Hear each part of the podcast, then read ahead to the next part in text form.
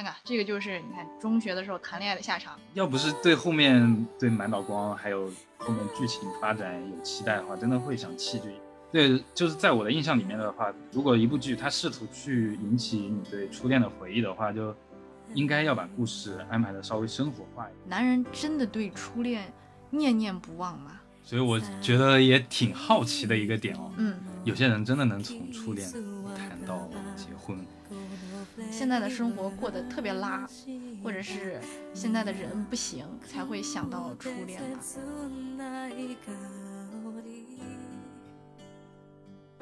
Hello，大家好，这里是午后红茶，我是主播藤井树。Hello，大家好，我是小跑，我们好久不见，太久没见了，确实啊，哎，是谁说的来着？就是一周更一次，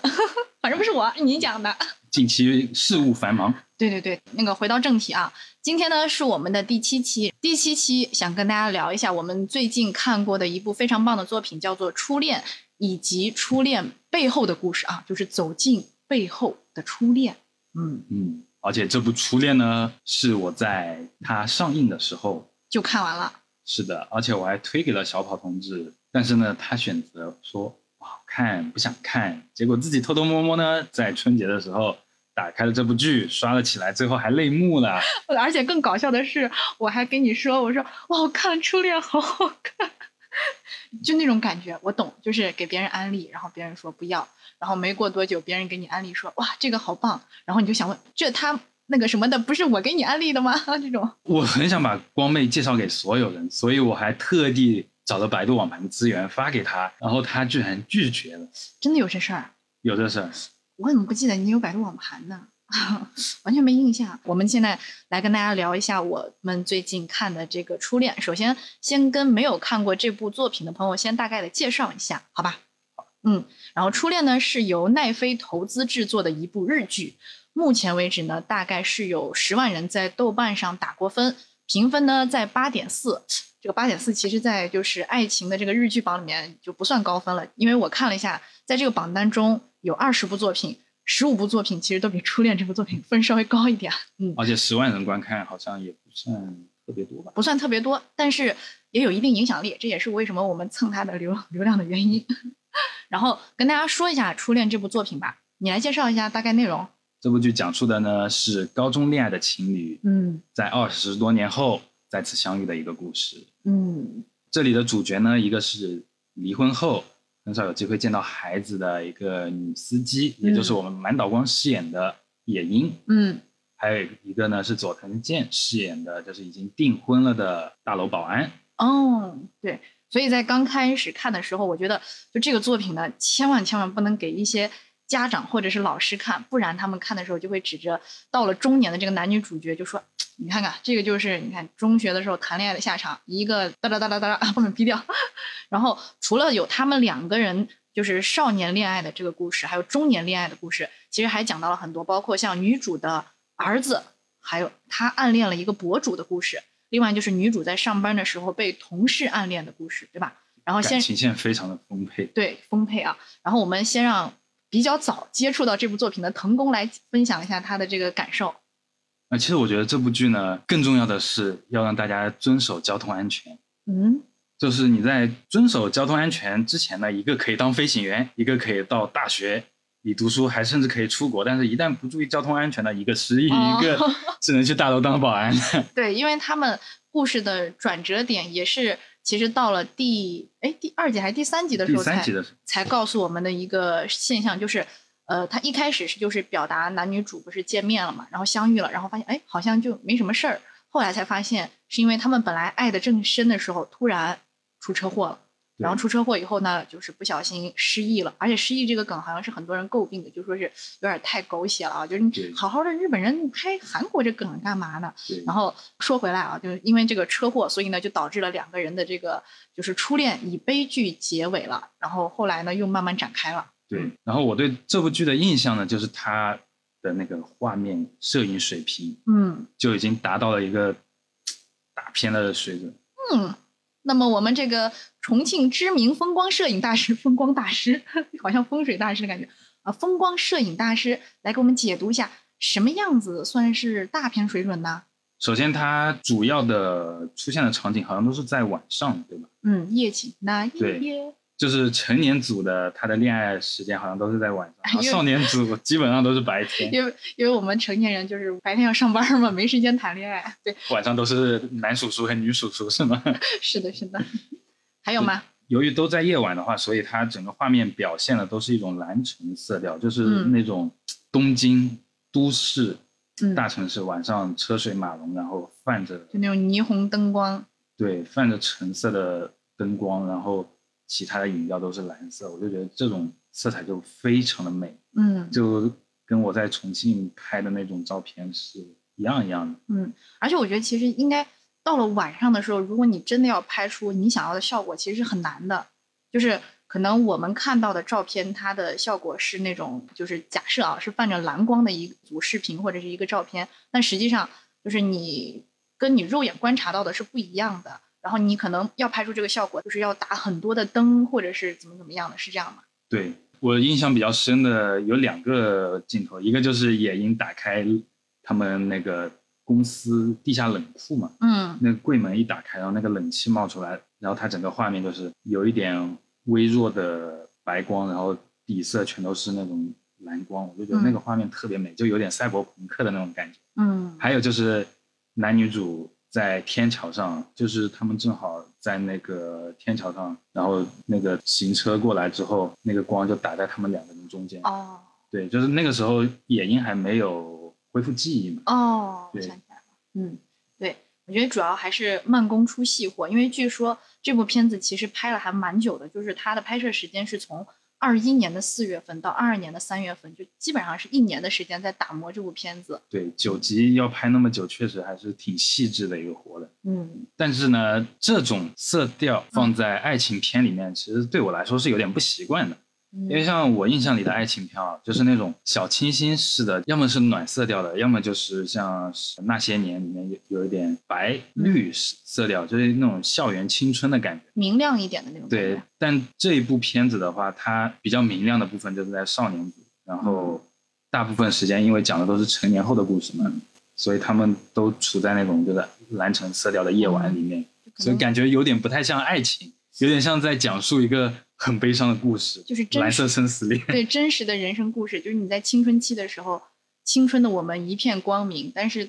就是走出青春期以后，你的人生就是一片暗淡，这种感觉。对，要么就是像那种像我最喜欢的《情书》，也就是我这个藤井树的嗯名字来源的《情书》嗯这一部剧，它就是白色的、冷冷淡淡的，就是嗯感觉这种情感是很清冽的。嗯对，然后这部片子还是有挺多就是我不太喜欢的地方，就比如说前三集的剪辑非常的碎，嗯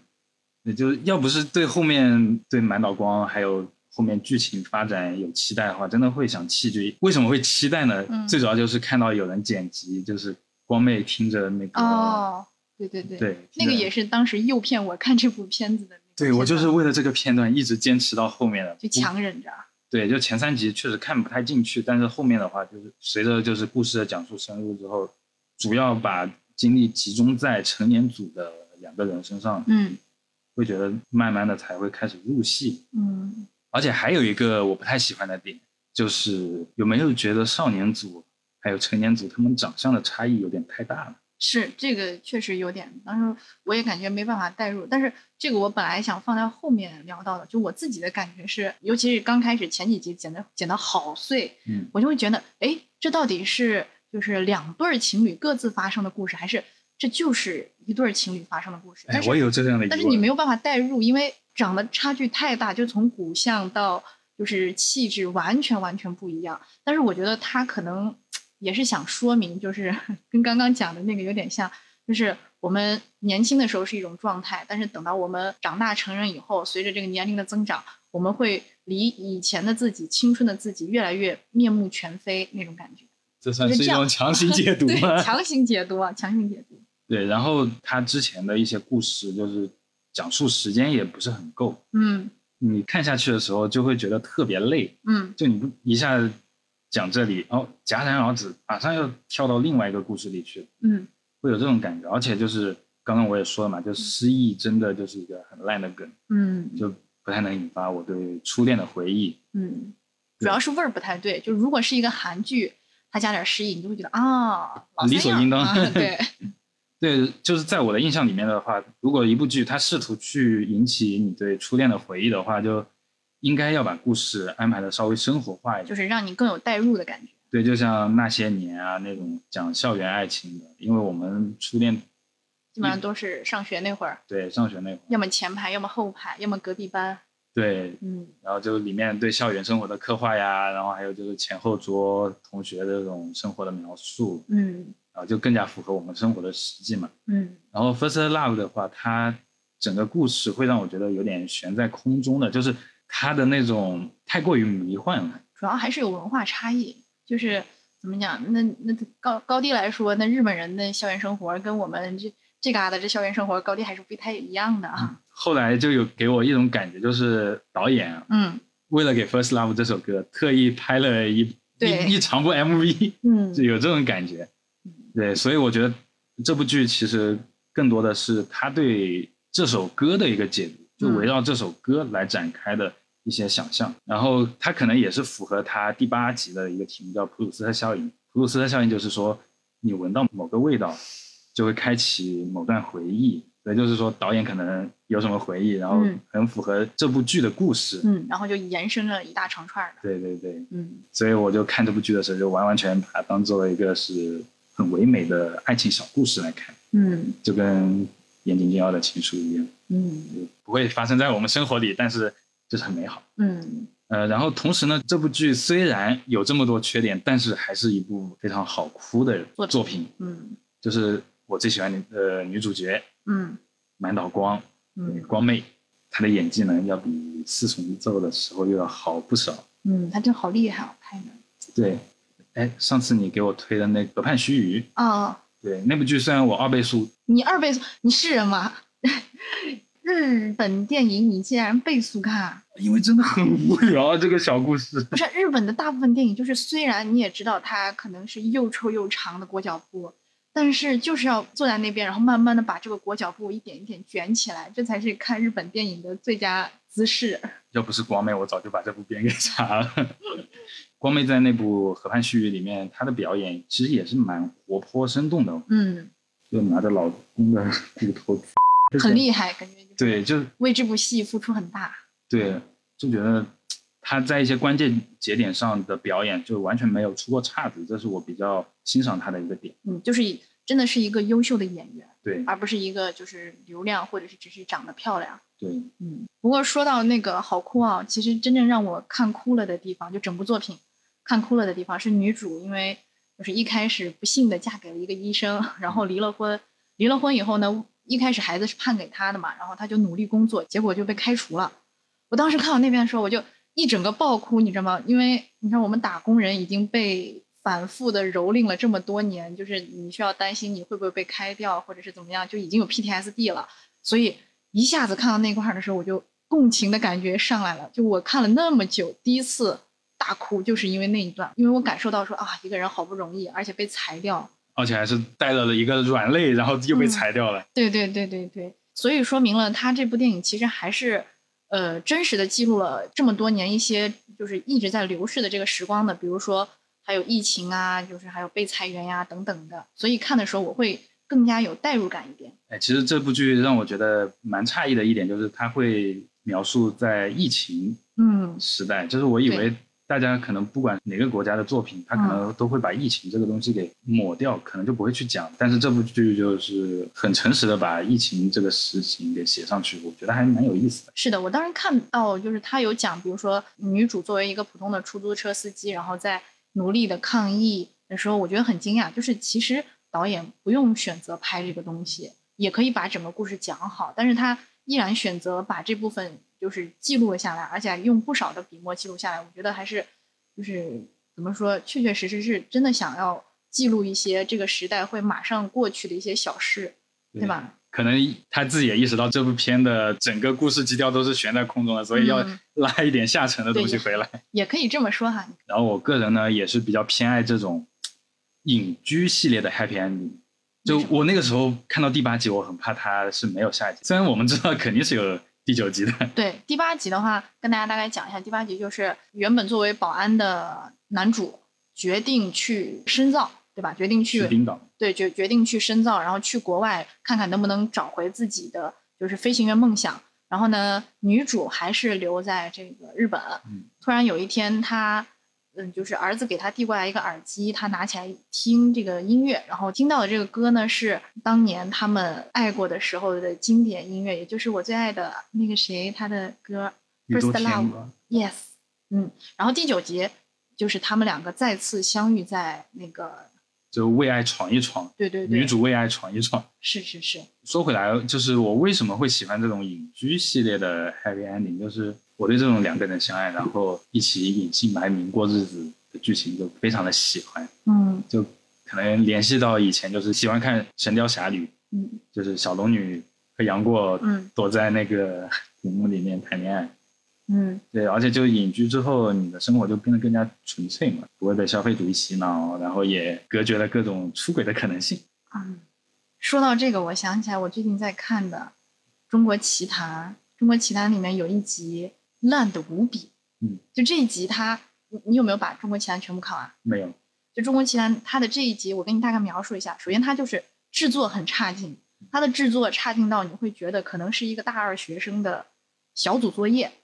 然后再来呢，他讲的这个故事也很差劲。他讲述的就是有一天，一个男人，他就是住在一个小岛上面，他没有家，然后他就在这个小岛上面有一个小房子，他就在这个小房子里生活。突然出现了一个女的，然后这个女的是一个外星女人。然后呢，这个外星女人到了他家以后也没有由头的，然后开始就是去看他看过的书，然后说：“哇，原来你们这里有一个神话故事叫做田螺姑娘。”然后就说：“那我也可能也是田螺姑娘吧。”然后他们就开启了田螺姑娘的这个小岛隐居模式。你这样一说，我突然想起来。这是不是就是中国男人都喜欢的一个？因为我当时看的时候，很多人都说啊，就是中国女的。我当啊，我当时看的时候，就是底下有很多评论说，这纯粹就是导演一个人的一个意淫，就是他把自己所有幻想的最舒服的一个生活方式表达在动画上面了。对，就是这种生活就没有压力又有陪伴，就还挺好的。你 看你们都喜欢这种生活，就是真的会觉得这种生活，这个是不是刻在骨子里面的？你们会都想要一种呃，我我是这么理解的，就可能大家在本来原本的生活里面，实在是一个太普通、太不起眼，可能会被人蹂躏的一个普通人，所以呢，就幻想说能够跳出自己现在的这个生活，哎，到一个没有完全没有人认识你的小岛，然后在这个小岛上就做你自己的一家之主，然后等于是重新更换了自己的身份，还有一个女的陪伴。对，有点王道征途的那种感觉一样，有点恶臭嘛。哎呀，怎么说呢？每个人的追求都不一样吧。就是你刚刚说到这个的时候，我突然想起来了，他也是，就是他也是你这个爱好，然后被喷的，被喷了好久。就是涉及到这种纯爱片的话，其实我们在剧情里面，嗯，也能看到很多类似于小三啊、渣男呀、劈腿啊这样的评判，嗯。就好比剧情里面，男主后来是跟他的心理咨询师在一起，嗯，就是马上要订婚了，马上要订婚了，然后呢，他又跟自己的初恋 kiss kiss kiss kiss 了，然后又跟人家跑了，那这里很多人就会站出来说，男主是个渣男，嗯。但是呢，带入到这部剧里面，尤其他剧情已经这么完整了，我就觉得很难评判他这种行为。嗯，让我感觉就是人类的情感还是挺复杂的，不能说单拎出来一件事情就就直接对号入座。对，嗯，我觉得可能是作品本身的魅力，因为刚刚也说了，就是日剧或者日本电影，它的节奏是相对来说比较慢的，就它可以帮助每一个观众就可以循序渐进的理解每一个角色为什么变成了今天的他们，所以。当你认真的去走过另一个完全陌生的人他来时的这个路，你就会知道，其实每个人都是不容易的，也不会轻易的批判任何一个角色。说到这里，我就想起来最近看的一部作品叫《纸的新生活》，就是高桥医生和黑木华主演的。一开始呢，你看第一集的时候，你会觉得哇，高桥医生这个王八蛋真不是人，因为在一开始，高桥医生就是利用了黑木华这个人很软弱，然后跟他呃成为了情侣以后，就不停的去打压他。然后还会在办公室里面，因为他们是同一家公司的，然后他还会在办公室偷偷取笑黑木华，就而且是讲给其他的同事们听的。然后被黑木华看到以后，他就很崩溃嘛，就是我为你付出这么多，然后结果在你的嘴里我变成了一文不值的小丑。然后一开始你会真的真的很讨厌，就是高桥医生演的这个人。但是随着你慢慢的一集一集看下去，你会发现高桥医生他之所以成为这样的人，也是因为他经历了就是自己的原生家庭的这个痛苦，还有他各种各样的一些不得志，所以他才会表现出这样。所以以至于我看到那个电视剧的一个评价，就一开始大家可能都一边倒的去骂这个男人，但是到最后一集的时候会说，哎。这看到最后，我还会发现高桥医生演的这个人有点顺眼，有点可爱，这种感觉。这个角色只要复杂性上来了，大家就很难再去再去简单的对对单一的评价他了。嗯，然后童工说完了，我来分享一下我自己的感受啊。首先呢，我们还是 有点拉片的这种感觉来解读一下这个作品呢，它的这个视觉重点很好，拿捏的很好，在我们那儿叫做视觉锤。也就是说，学的新词儿，哎，yes，就是营销用的这个词儿啊。然后就是说，它这个电影呢本身的色调很有重点。看完整部作品以后，你会有一个大概的印象，就是如果“美好”这个词有颜色的话，那一定是蓝色的，因为你会反复的在这个剧集里面看到各种各样的蓝色。比如说，女主角她把曾经渴望成为空姐的这个梦想藏在了心中。那在万圣节 cosplay 的时候，她有了一个机会。在同事的怂恿之下，穿上了空姐的制服。那件衣服就刚刚好是蓝色的。再来就是男女主他们第一次约会，就是小的时候他们第一次约会的时候穿着的一件衣服。那件衣服让电视机前的观众，也就是我还有男主都大为震撼的美到不行的衣服，它也是蓝色的，就让大家有了一个对蓝色的印象。然后下一个这个营销词儿呢，叫做语言钉，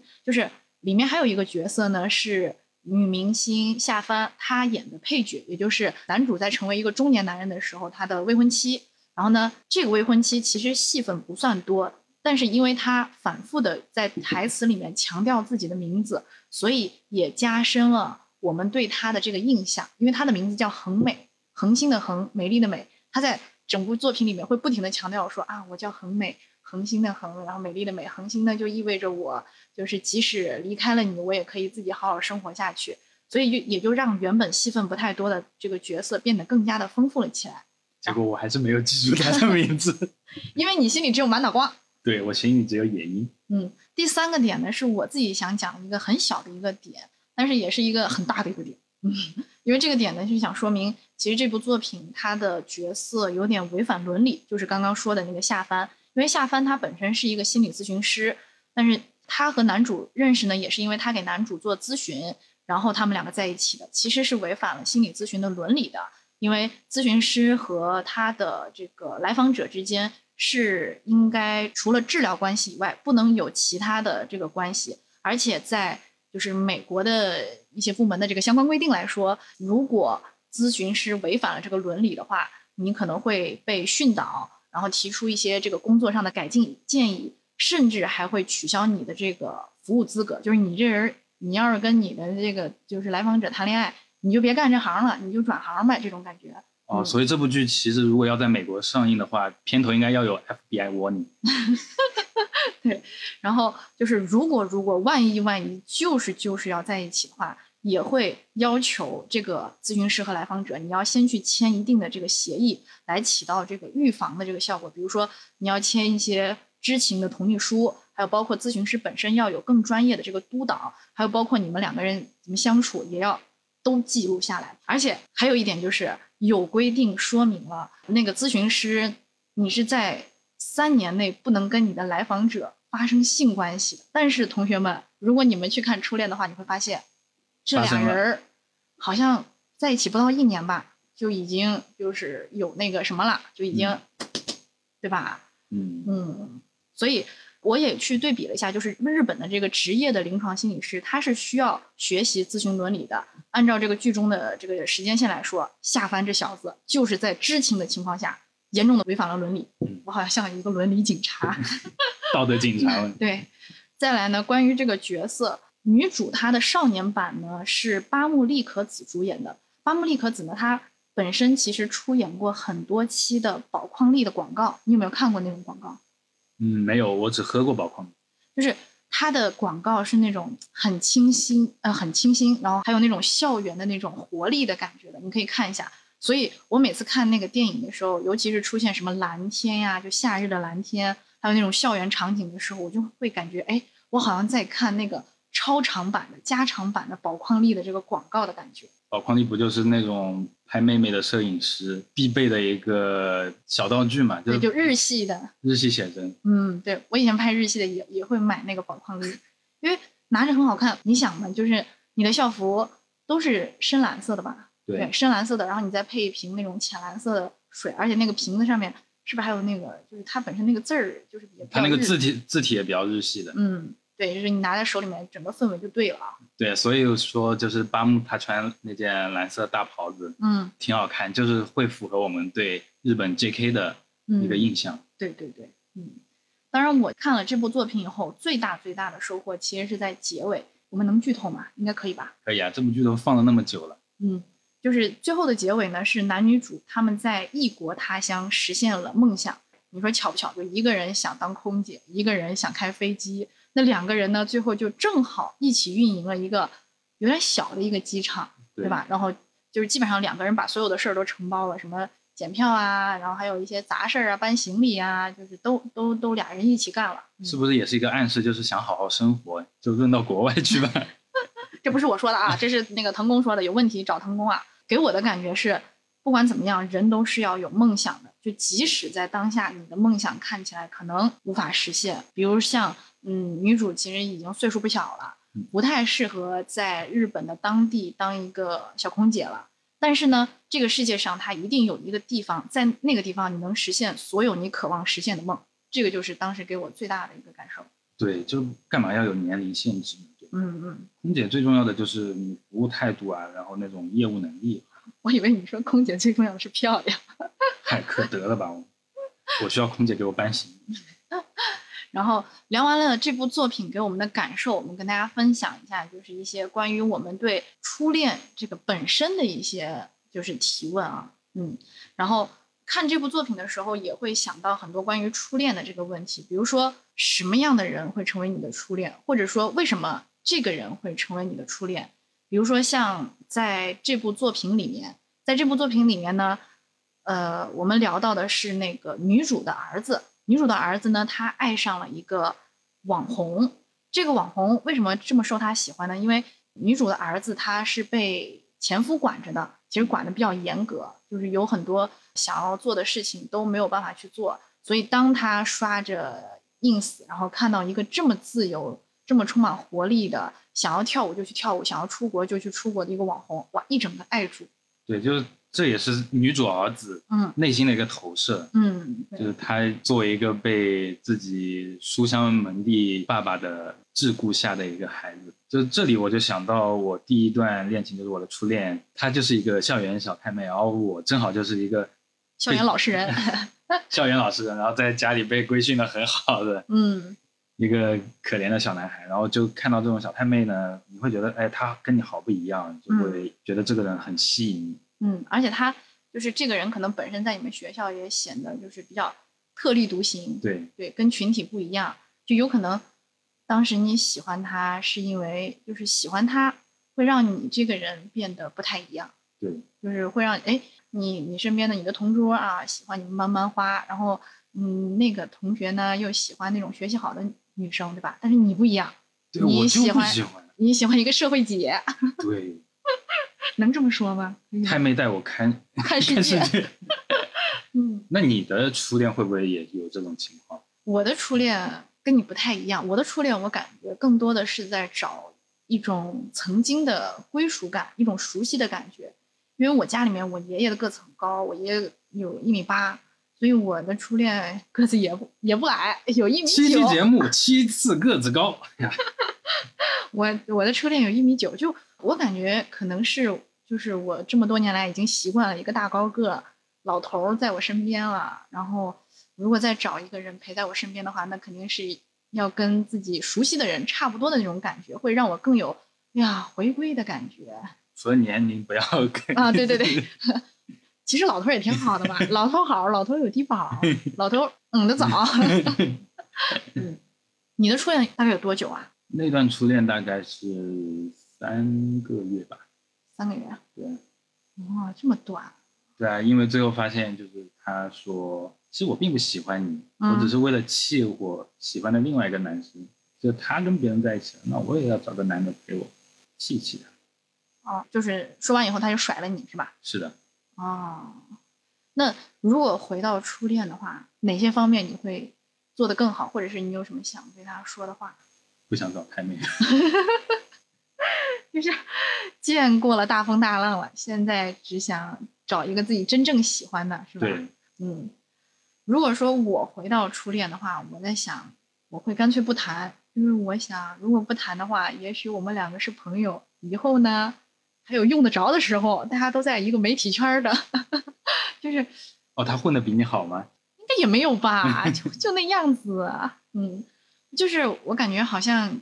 因为初恋大家都比较懵懂嘛，就是哎说谈，嗯就谈了，但实际上就是缺少很多，比如说对关系的这个思考。就如果让我回到以前的话，我可能就不会再轻易的开启这段关系，我因为我觉得谈恋爱不会长久，但是做朋友那就是一辈子的事儿。那但是你不谈这个，你也不会有后来的自己。嗯，那是因为我们现在在反推嘛，我已经成为现在的我了。那现在的我回到以前会怎么做哦，你是会后悔的那种类型啊？是的，yes yes。啊，我从来不后悔，因为我觉得当初做的某某个决定，那就是最符合当下我的判断的，嗯，所以我不会觉得有什么错，哦，除了学土木这个事情，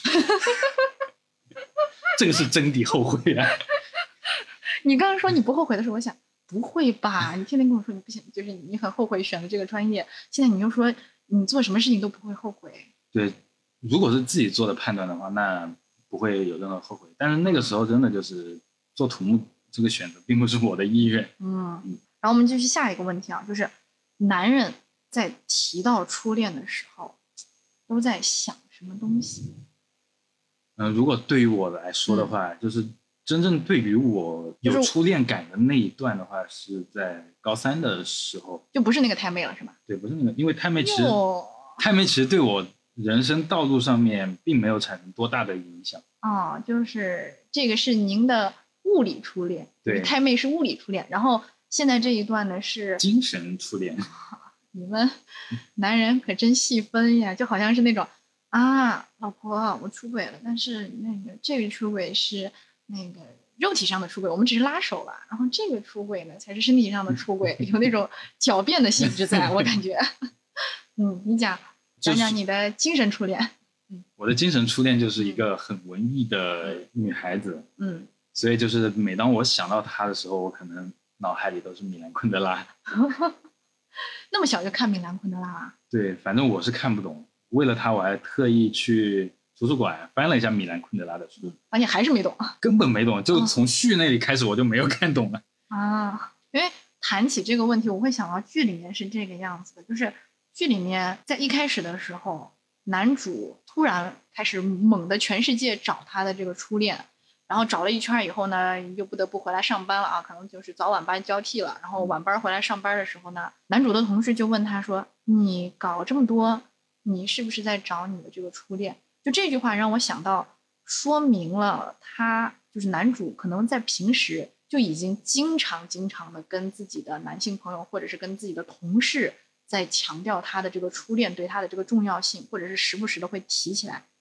哦，对，这个倒是真的。就是比方说，像我大一、大二的时候，其实我嗯还是没有忘记，就是高三的那一段，嗯，米兰昆德拉，对米兰昆德拉。然后那个时候就会跟自己的同学、室友嗯反反复复在讲这个事情，一直讲到他们都不想理我为止。嗯其实就是因为他对我影响太深刻，他给我太多正反馈了，所以我会觉得忘不了。如果跟他在一起多好，但是随着时间流逝的话，也就是觉得只是一个美好的回忆吧，就放在那儿。然后下一个问题是，男人真的对初恋念念不忘吗？就是呃，回到剧里面的这个剧情是这样的：佐藤健他抛弃了自己的未婚妻，然后最终选择了和光妹在一起。我想这个是不是从侧面反映了，就是男人忘不了自己的初恋？他这种心理是有一种就是补偿心理在，就因为他的一些过失，就是他们俩不是吵架了，然后嗯导致女主后面过来找他的时候被车子撞了，撞失忆了嘛。其实嗯他是一直带有这种歉意的，就是意难平的这种。对意难平的那种感觉，所以他才会有这么强的念念不忘的心理。嗯，像我们这种普男的话，就可能念 念念不忘个三四年差不多了。嗯，对，时间一过，其实就会慢慢抹平。你说你那个大学室友是不是也是对初恋念念不忘的？完全念念不忘，就是直到他找到新欢，有大概持续多久？从大一一直念叨到研二，研二啊 研二，啊，那就六年了呗。对，然后后面就是再也没能联系他初恋嘛，那那他在对初恋念念不忘的这段时间里，有在谈过吗？没有再谈过。就一直念念不忘且守身如玉，对，难得标兵啊，他就是。厉害厉害。嗯，然后说到这个初恋情节啊，其实我还想到，就是初恋情节它有一个实实在在的衍生，就是我们经常能看到的一个词儿叫做初恋脸。初恋脸大概是什么样子的呢？就是那种五官不会太有存在感，不会特别特别精致，然后脸部的留白比较多，然后在整个视觉效果上会呈现出那种幼态的感觉，还有童真感的小脸儿。对，如果对小跑这些描述不太能 get 的话，啊建议打开抖音搜索裴秀智或者中村一叶，他们就是那种，就是我们所说的淡颜系美女，嗯，就她的五官其实都是好看的，但是存在感不强，就会有一种空气般的清爽感。嗯，你觉得苍井优算初恋脸吗？呃，不算哦，啊，她都不算，我觉得她很很清澈，很清纯啊。她很清澈，但是你说正儿八经的去评价的话，我觉得并不是特别好看，但是她很有特点。嗯，对。说回来啊，初恋脸呢，它之所以能出圈，其实可能跟我们对于这个初恋的意难平的这个情怀是有关的。呃，西方有不少的这个心理学家其实做过这种测试，会发现一般人对那种中断了的或者是没有完成的、没有达到目标的事情，总是会记忆犹新。这种现象呢，叫做契肯尼效应。而且在国内也有一项小的这个调查，就是南京中医药大学的这个心理学院的那个副教授王挺，他之前做过了一个调查，就是会发现初恋它的成功率。大概只有百分之一，所以呢，这么低的成功率也就导致了大家对于这件事情，就是没成功的初恋越来越难以忘怀。然后这种难以忘怀的这种情绪，一整个被投射到了那个初恋脸上，也就让大家就一看到初恋脸就忍不住遐想。对，所以我觉得也挺好奇的一个点哦。嗯，有些人真的能从初恋谈到结婚，我身边确实是有，而且我也觉得确实是牛逼，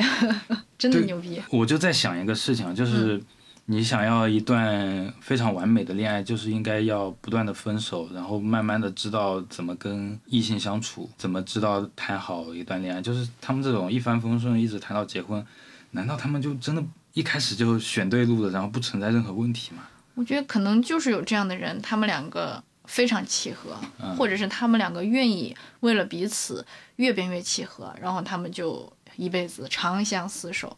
但是我们可能就是懒得忍受别人吧，有点奇妙，不羡慕，但是挺奇妙的。嗯对，然后还有一个问题哦，嗯，好像女性就不太会提起，就是初恋情节这个事情。你身边的女性都没有吗？我感觉没人有初恋情节。我我觉得是这样的，就是因为我们初恋之后的感情比较好吧，或者是现在生活过得比较好，所以不会想到初恋。就除非你这现在的生活过得特别拉，或者是现在的人不行，才会想到初恋吧。哦，也有可能是这样，就是自己过得一地鸡毛，然后就会想起曾经的美好，所以才会有初恋情节。嗯，就是你需要靠初恋，靠一些滤镜来告诉你说啊，其实我也就是有过美好的花期，然后现在已经衰败了。啊，原来我身边的男的过得都这么惨。那就从侧面反映了，就是男人就是对初恋念念不忘，或者是总有这种初恋情怀吧。哎，讲起这个事情哦，嗯我就想起我大一、大二其实不太习惯在重庆的生活嘛，那个时候自己生活也是有点挫败感的，就会不断的涌现自己初恋的那种感觉，就是想回到过去那种心思。但是到了后面，越过越好啦，越过越好，我靠，重庆真他妈好玩儿！我 就想，哎，初恋什什什么初恋？什么米兰米兰昆那儿？哎呀，好熟啊！啊，先不想了，我先去 爬楼了，我先扫街去了。是，然后除了《初恋》这部日剧以外呢，还有很多的这个作品也讲述了这个初恋。比如说我高中的时候看的那个那些年，我高中时候你多大？大一，哦，你那会儿已经过了青春期了哈。对，我那会儿刚好在青春期看的，就那些年。然后另外还有就是几年前的一部作品吧。去，哎，这字能讲吗？去他喵的世界。另外呢，还有就是每个冬天必看的《请回答一九八八》，还有一部是宝岛那边的《蓝色大门》，这几部都是我印象比较深刻的这个初恋作品啊。嗯，去他喵的世界。当时呢，看这部剧的时候呢，是当做一部亚逼的文艺片去看的，就看着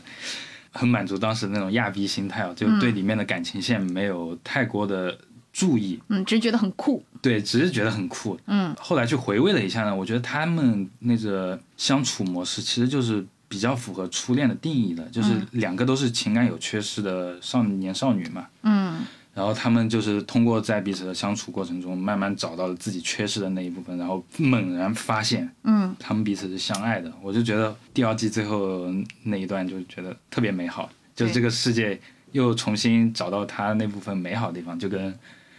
男主 James 说的那句，就把注意力放在美好的地方上一样。嗯，这个也是一种比较特别的初恋范式。嗯，我印象比较深刻的初恋范式还表现在那个《请回答一九八八》上面。我当时看的时候就非常有代入感，因为德善他喜欢的第一个男孩子是他们这一群玩的好的人里面最像大哥哥的那个人。我觉得好像每一个刚开始情窦初开的小娘们儿 都会喜欢，就是最像一个成年男性的。就是有有那种父亲质感的那种角色的人，因为其实这可能跟德善他在家庭里面的地位也有关系，就是他很多时候他的需求都是被忽略的，嗯，因为他爸妈最关心的其实还是宝拉，嗯，所以他刚开始喜欢善宇，有一点就是想从善宇身上找回那种就是。被关爱，就是那种能保护他的那种对温暖的一个大大的拥抱的感觉。嗯，不过他最后还是选择了小奶弟，小奶弟阿泽。嗯，然后另外还有就是蓝色大门，蓝色大门它算是一部比较另类的。青春片，因为它的整个就是电影的那个质感，会让你觉得确实是发生在夏天的校园的感觉。就大家穿着那种不咋地的白色衬衫校服，然后骑着自行车，摁着那个自行车的那个车铃儿，叮铃叮铃的，然后就是骑去上学，然后可能还会被老师骂呀，这种很有代入感。但是他又讲了一个不太一样的故事，就是桂纶镁她饰演的这个女主角，不是因为喜欢陈柏霖饰演的男主角，所以来主动。找他说想认识一下的，而是为了自己心爱的女人，主动的去认识了陈柏霖，然后后来发现陈柏霖爱上了小小 T，爱上了小 T 女主，然后跟她表白。就整个故事，他虽然故事没有让我有很代入的感觉，但是他的整个氛围是有那种初恋的校园的那种氛围感的，而且再加上他的那个经典的台词，你会觉得哇，一下就就是不管你。到了二十岁还是到了三十岁，油腻的、肮脏的，在那个职场上面已经混的，就是灰头土脸的，或者是到了四五十岁，嗯，就是为了权力争夺尔虞我诈的时候，你再去听那个蓝色大门的台词，你会觉得哇，This is 青春，这就是我曾经的那个美好回忆。我就在想，为什么就是我们国内没有拍那种穿着冬季校服谈初恋的 剧情？难道是因为冬季校服太丑了吗？对，冬季校服很丑。你想，我记得以前就是。到了冬天以后一定要穿校服嘛，但是又很冷，你知道很单薄的长袖校服，我就要给里面套那个羽绒裤。对，就是我们的校服不是都是那种宽宽的、肥大的那种裤子嘛，然后里面还要塞进个羽塞得满满的。那个时候居然会有男生喜欢你就，就说明我的颜值足够抵御这种羽绒裤的侵袭，好吧？对，大陆的描写这种初恋的作品好像不是特别多哈。嗯，比较少，主要是每当这种青春片出来的时候，大家就会觉得说是，好像有点太。梦幻了，就不太可能发生。比如说，你就是什么里面那种很很大度的老师，或者是很懂得循循善诱，而不是只是功利的让你去学习的老师，或者是长得过于好看的男女主角，让我们很难有代入的感觉。所以这也是为什么，就是只要有那个大陆的关于青春的这个片子一出来，然后大家的反应都是啊不咋地这种感觉。对，不过现在老师都比较开明嘛，不过只是。零五后、一零后，他们还没有到能拍电影的年纪而已。嗯也许到他们能拍电影的时候，都会这种大度老师的形象也更能被大家所接受。嗯，对，所以说回来，我感觉就是我们去回忆这个初恋，其实更多的有点像回忆我们自己的这个青春，还有回忆回不去的那种状态，就是你很难现在再回到那种十几岁或者是二十出头爱一个人的感觉了。你能做到吗？我反正做不到。完全做不到。就只是说现在的生活很操蛋，然后想起当初的美好，啊，爷之前还过得挺甜蜜的这样子。啊，对对对，是有这种感觉。唉，还是上了年纪了啊。嗯。主要还是上了班。主要 上了年纪和上了班，对，好了，这个就是我们今天关于初恋的讨论的内容。当然，如果听这期节目有让你回忆起什么关于你的初恋啊，或者是青春校园的这个美好回忆，也欢迎你分享给我和腾工。啊，这里是第七期的午后红茶，我是主播小跑我，是主播藤井树，我们下期再见，八八六，八八六。